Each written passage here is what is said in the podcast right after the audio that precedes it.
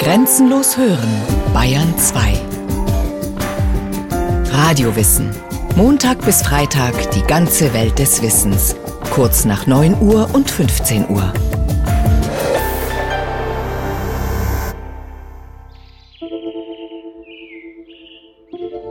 Hörkind. Ich gehe jeden Tag den Weg nach Haltenau, setze mich auf die erste Treppe, wo ich dich zu erwarten pflegte, und sehe ohne Lorgnette nach dem Wege bei Vogelsgarten hinüber. Meersburg am Bodensee. Annette von Droste-Hülshoff schreibt an den Schriftsteller Levin Schücking. Kommt dann jemand, was jeden Tag ein paar Mal passiert, so kann ich mir bei meiner Blindheit lange einbilden, du wärst es. Und du glaubst nicht, wie viel mir das ist. Auch dein Zimmer habe ich, wo ich mich stundenlang in deinen Sessel setzen kann, ohne dass mich jemand stört. Und den Weg zum Turm, den ich so oft abends gegangen bin. Und mein eigenes Zimmer mit dem Kanapee und Stuhl am Ofen. Ach Gott, überall. Kurz, es wird mir sehr schwer, von hier zu gehen. Obendrein noch 200 Stunden weiter, als wir jetzt schon getrennt sind. Solltest du es wohl recht wissen, wie lieb ich dich habe? Ich glaube kaum. Levin Schücking hatte im Winter 1841-42 als Bibliothekar auf der Meersburg gearbeitet, wo Annette von Droste-Hülshoff zur selben Zeit als Gast ihrer Schwester lebte. Die Nähe zu dem 27-jährigen Mann, die Gespräche mit ihm und die vielen gemeinsamen Ausflüge versetzen die 45-jährige Dichterin in einen regelrechten Schaffensrausch. Vom Ufer starret gestumpf hervor, unheimlich nicket die Föhre. Der Knabe rennt, gespannt das Ohr durch Riesenhalme wie Speere, und wie es rieselt und knattert darin. Das ist die unselige Spinnerin, das ist die gebannte Spinnenlohr, die den Haspel dreht im Geröhre.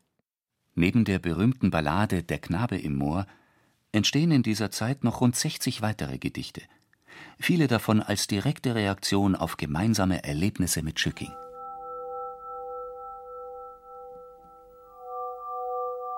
Frisch, greif in die kristallene Schale, frisch, die saftigen Rubine glühen und locken, schon fühle ich an des Herbstes reichem Tisch den kargen Winter nahen, auf leisen Socken.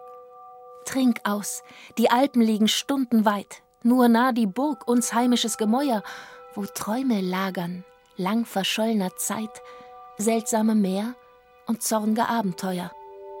Wohl ziemt es mir, in Räumen schwer und grau zu grübeln über dunkler Taten Reste, doch du, Levin, schaust aus dem grimmen Bau wie eine Schwalbe aus dem Mauerneste. Nun ist die Schwalbe fort. Schicking ist abgereist. Wenig später wird er ihr mitteilen, dass er sich verlobt hat und heiraten will. Annette ist wieder allein. Das Dach, von Moose überschwellt, lässt wirre Schober niederragen. Und eine Spinne hat ihr Zelt im Fensterloche aufgeschlagen. Da hängt ein Blatt von zartem Flor der schillernden Libelle Flügel, und ihres Panzers goldener Spiegel ragt kopflos am Gesims hervor. Und auf dem Herde, wo der Schnee seit Jahren durch den Schlot geflogen, liegt Aschenmoder, feucht und zäh, von Pilzes Glocken überzogen. Noch hängt am Mauerpflock ein Rest verwirrten Werks, das Seil zu spinnen – wie halb vermorschtes Haar, und drinnen der Schwalbe überjährig Nest. Meine Frau hatte ihre Schwester Nette mitgebracht. Ein sehr lebhaftes Frauenzimmer von 40 Jahren, welche, da sie keinen Mann gefunden, sich dem Apollo und den Musen in die Arme geworfen hat, schon ein Bändchen Gedichte drucken ließ und mit brillanter Singstimme wirklich gründliche musikalische Talente und Fertigkeit verbindet. Josef von Lassberg, Besitzer der Meersburg und Annettes Schwager. Er kann wie die gesamte Familie wenig anfangen mit den schriftstellerischen Ambitionen des, wie er sagt, entsetzlich gelehrten Frauenzimmers. Das ist ja nicht das, was man von einem adligen Fräulein erwartete. Man erwartete, dass sie bald mal heiratet und dann Kinder hat und dann eben nach den Normen dieses ländlichen Adels eben lebt. Der Schweizer Literaturwissenschaftler Peter von Matt. Sie war von anderer Machart, sie war leidenschaftlich, sie war extrem lebensfreudig in jungen Jahren, ist dann mehrfach angerannt an den Erwartungen und Normen. Sie hatte eine unerhört vitale, leidenschaftliche, plastische Fantasie. Sie hatte eine kühne Fantasie und damit eigentlich mit ihren Themen, auch mit dem ganzen Komplex von Leidenschaft und Leidenschaftlichkeit, kam sie in ein Problem. Sie konnte eigentlich nur in Bildern und symbolischen Vorgängen und Szenen das schreiben, was sie im tiefsten beschäftigte. Und dadurch entstand so etwas wie eine merkwürdig äh, dramatische Situation. Sie musste sich ausdrücken, aber sie konnte das nicht direkt und unmittelbar, sondern in Erfindungen, in Bildern, in Geschichten. Und das konnte schwierig werden, weil man das dann zum Teil gar nicht verstand. Warum schreibst du auch so seltsame Dinge, kann das dann heißen. Anna Elisabeth Freien von Droste zu Hülshoff. Geboren auf Schloss Hülshoff in der Nähe von Münster, am 12. Januar 1797. Einige Quellen nennen auch den 10. Januar. Annette ist das zweite von vier Kindern des Freiherrn Clemens August von Droste zu Hülshoff und seiner Frau Therese, die dem vornehmen Geschlecht derer von Haxthausen entstammt. Ohne Frage steht diese Frau geistig höher als ihr Mann, aber selten ist das Gemüt so vom Verstande hochgeachtet worden. Sie verbirgt ihre Obergewalt nicht, wie schlaue Frauen wohl tun, sondern sie ehrt den Herrn wirklich aus Herzensgrunde, weiß jede klarere Seite seines Verstandes, jede festere seines Charakters mit dem Scharfsinn der Liebe aufzufassen und hält die Zügel nur, weil der Herr eben zu gut sei, um mit der schlimmen Welt auszukommen. Die gnädige Frau hat südliches Blut, sie ist heftig. Ich habe sie sogar schon sehr heftig gesehen, wenn sie bösen Willen voraussetzt, aber sie fasst sich schnell und trägt nie nach.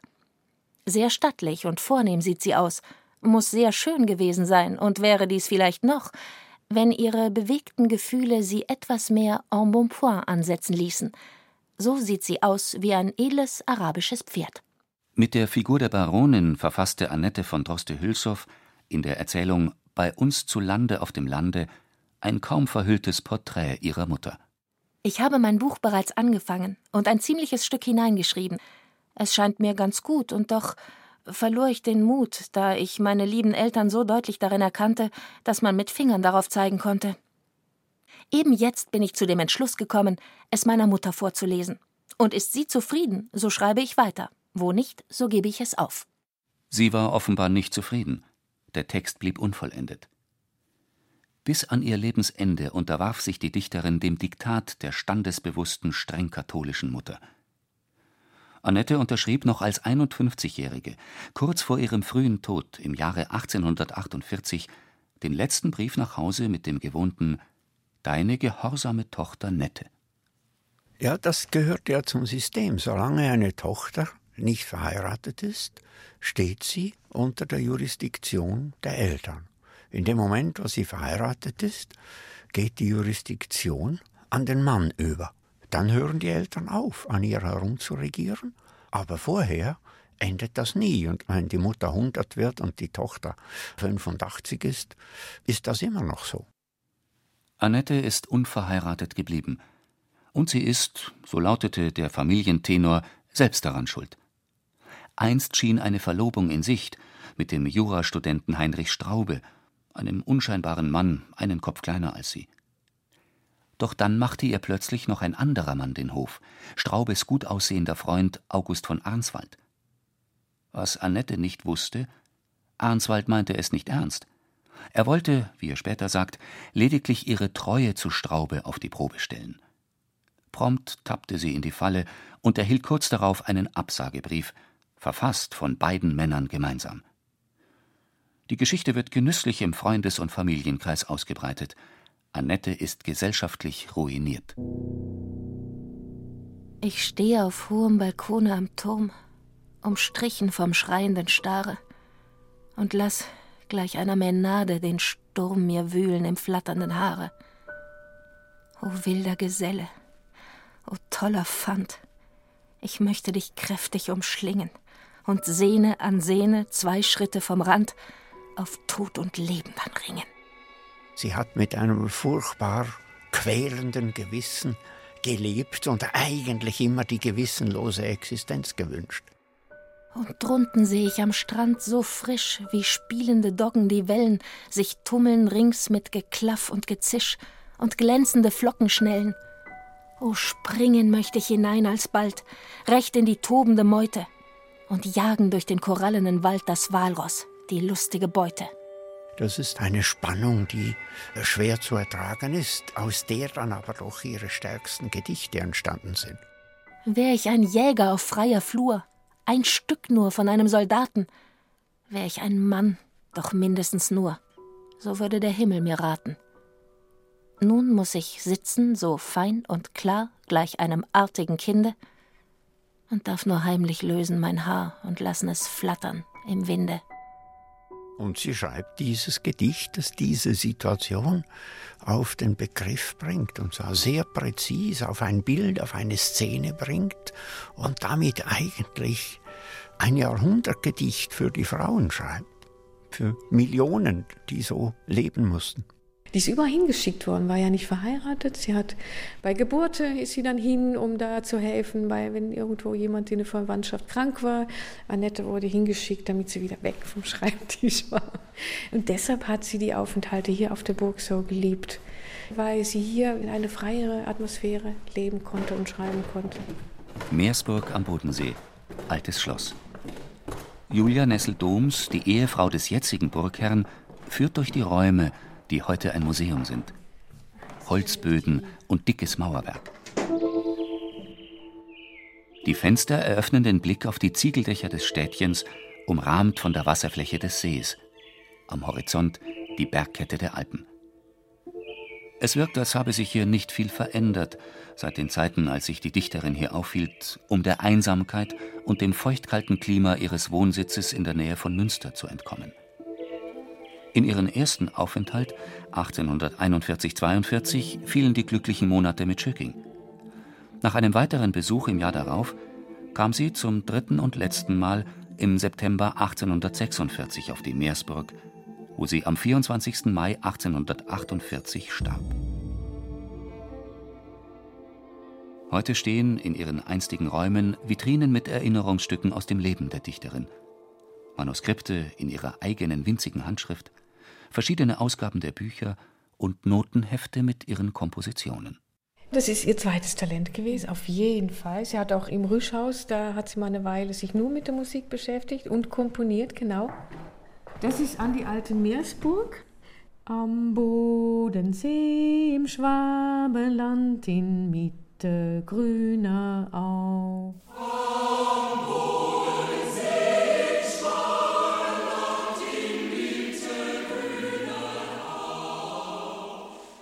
Und sie hat, glaube ich, mit dem Leben Schücking auch viel äh, Abenteuerliches erlebt. Sie haben auch alle Räume angeschaut. Es gibt ja einen unterirdischen Gang. Also die haben richtig viel unternommen zusammen. Sie sind immer spazieren gegangen zu einem Strand und später wieder hochgelaufen, haben sie dort in der Herberge haben sie dann ihre Viertele getrunken. Annette von Droste-Hülshoff kannte Schücking schon seit seiner Jugend. Er war der Sohn einer früh verstorbenen Freundin den sie, um seine schriftstellerischen Ambitionen zu fördern, 1839 in die literarischen Kreise von Münster eingeführt hatte. Kurz zuvor war ihr erster eigener Gedichtband erschienen und auf wenig Begeisterung gestoßen. Ferdinand Gahlen gibt die erste Stimme, erklärt alles für reinen Plunder, für unverständlich, konfus und begreift nicht, wie eine scheinbar vernünftige Person solches Zeug habe schreiben können. Nun tun alle die Mäuler auf und begreifen alle miteinander nicht, wie ich mich habe so blamieren können. Ganze 64 Exemplare des Buches wurden verkauft. Doch Annette schrieb weiter. Seit dem Tod des Vaters lebte sie zusammen mit der Mutter auf deren Witwensitz, dem Rüschhaus. Dort hatte sie sich ein Arbeitszimmer eingerichtet, ihr Schneckenhaus, mit einem Sofa als wichtigstem Möbelstück. Hier saß sie mit untergeschlagenen Füßen, träumte, dichtete, schrieb und wartete auf die Besuche ihres Schützlings Levin. Einmal in der Woche, am Dienstage, wanderte ich nach Tisch zu ihr hinaus, über Ackerkämpe, kleine Heiden und durch ein Gehölz, an dessen Ende ich oft ihre zierliche kleine Gestalt wahrnahm, wie sie ihre blonden Locken ohne Kopfbedeckung dem Spiel des Windes überließ, auf einer alten Holzbank saß und mit ihrem Fernrohr nach dem Kommenden ausblickte. Levin Schücking wurde nach dem Tod der Dichterin zum Herausgeber ihrer Werke und zu ihrem ersten Biografen. Die wie ganz durchgeistigte, leicht dahinschwebende, bis zur Unkörperlichkeit zarte Gestalt hatte etwas Fremdartiges, Elfenhaftes. Sie war fast wie ein Gebilde aus einem Märchen. Wenn sie neckte, lag dabei auf ihrem Gesichte etwas von einem vergnügten Selbstbewusstsein, von einem harmlosen Übermut, der aus dem ganz außergewöhnlichen großen hellblauen Auge leuchtete. Der junge Schriftsteller hatte den ersten wirklichen Erfolg von Annette von Droste-Hülshoff in die Wege geleitet, als er sich beim Verleger Cotta für eine Veröffentlichung ihrer Erzählung Die Judenbuche einsetzte. Das Sittengemälde aus dem gebirgigten Westfalen, wie es im Untertitel heißt, erscheint 1842 in mehreren Folgen im Morgenblatt für den gebildeten Leser. Dies hat sich nach allen Hauptumständen wirklich so begeben, im September des Jahres 1789. Ein Dorfbewohner erschlug einen jüdischen Händler, weil der ihn wegen eines nicht bezahlten Stoffes vor Gericht gebracht hatte. Der Mörder floh, kehrte aber nach 25 Jahren in seine Heimat zurück, wo er sich dann am Schauplatz seiner Tat an einer Buche erhängte, die nach dem ungesühnten Mord von der Judenschaft gekauft und mit einer geheimnisvollen Inschrift versehen worden war. Die hebräische Schrift an dem Baume heißt: Wenn du dich diesem Orte nahest, so wird es dir ergehen, wie du mir getan hast. Bei der Verarbeitung des Stoffes wählte die Droste als Form nicht das damals hochmoderne Versgedicht, sondern die weit weniger angesehene Novelle. Die Dichterin, die es im Werk wie im Leben selten wagte, sich dem gesellschaftlichen Diktat zu widersetzen, warf das enge Korsett ab, in das sie das Versmaß zwang, und entfaltete in der Freiheit ihr ganzes Können. Bilderreich schildert sie die schwierige Kindheit des späteren Mörders und gibt ihm damit eine psychologische Schlüssigkeit, die für die damalige Literatur einzigartig ist. Daneben sind zahlreiche rätselhafte Geschehnisse in die Handlung verwoben, etwa das plötzliche Auftauchen eines Doppelgängers der Hauptfigur, der kleiner ist, armseliger und verkommener als diese, am Ende aber kaum mehr von ihr zu unterscheiden. Schaust du mich an aus dem Kristall, mit deiner Augen Nebelball, kometengleich, die im Verbleichen, mit Zügen, worin wunderlich zwei Seelen wie Spione sich umschleichen? Ja, dann flüstre ich, Phantom, du bist nicht meinesgleichen. Auch in dem Gedicht Das Spiegelbild variiert Annette von Droste-Hülshoff das Doppelgängermotiv. Hier wird das andere Ich beim Blick in den Spiegel erkennbar. Es ist gewiss, du bist nicht ich. Ein fremdes Dasein, dem ich mich wie Moses nahe, unbeschurt, voll Kräfte, die mir nicht bewusst, voll fremden Leides, fremder Lust. Gnade mir Gott, wenn in der Brust mir schlummernd deine Seele ruhet. Das brave Adelsfräulein, Aug in Aug mit der begnadeten Künstlerin, die rigoros und grandios aus dem Unterbewusstsein schöpft. Der Literaturwissenschaftler Peter von Matt es ist eine Doppelexistenz, eine innere Wildheit und eine äußere Bravheit. Die bürgerlichen und kleinadligen Konventionen der Zeit sind bei ihr immer irgendwo als Rahmen gegeben, sei das im Inhaltlichen, sei das im Formalen.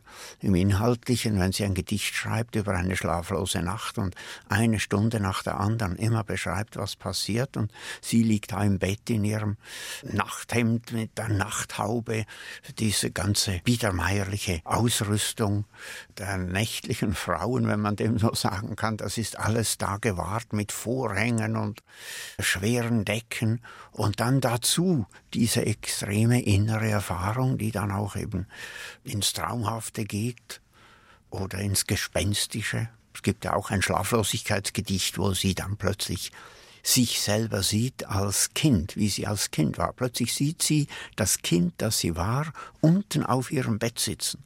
Und das kriecht dann langsam gegen sie hoch und immer näher und näher.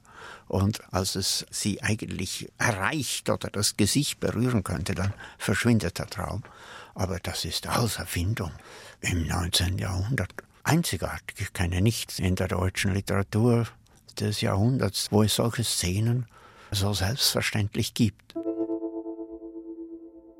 So steht mein Entschluss fester als je, nie auf den Effekt zu arbeiten, keinem anderen Führer als der ewig wahren Natur durch die Windungen des Menschenherzens zu folgen und unsere blasierte Zeit und ihre Zustände gänzlich mit dem Rücken anzusehen.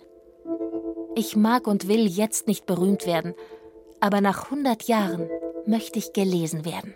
Und vielleicht gelingt's mir, da es nur das entschlossene Opfer der Gegenwart verlangt. So konnte sie natürlich schreibend sehr vieles eben verwirklichen und umsetzen, was sie im tiefsten angetrieben hat. Das war schon ein Ventil auch und eine Möglichkeit der Selbstverwirklichung, selbst wenn sie dann vom Gegenteil geschrieben hat, also von Einsamkeit, von Isolierung, von, vom Versinken auch in der Natur, auch die Situation der Schlaflosigkeit, die rasenden Kopfschmerzen und so weiter weiter, also somatische Dinge, das kommt, aber sie kann darüber schreiben und solange sie darüber schreiben kann, ist das schon eine Erfüllung, auch eine Lebenserfüllung, das darf man nicht vergessen. Das war die innerste Genialität ihrer Existenz, kann sie doch durchsetzen und verwirklichen. Sie ist nicht einfach eine Gescheiterte. Und dennoch fühle ich, wie verwandt, zu deinen Schauern mich gebannt, und Liebe muss der Furcht sich einen. Herr, trätest aus Kristalles rund, Phantom du lebend auf den Grund. Nur leise zittern würd ich, und mich dünkt, ich würde um dich weinen. Sie hörten Annette von Droste-Hülshoff, Springen möchte ich, von Carola Zinner.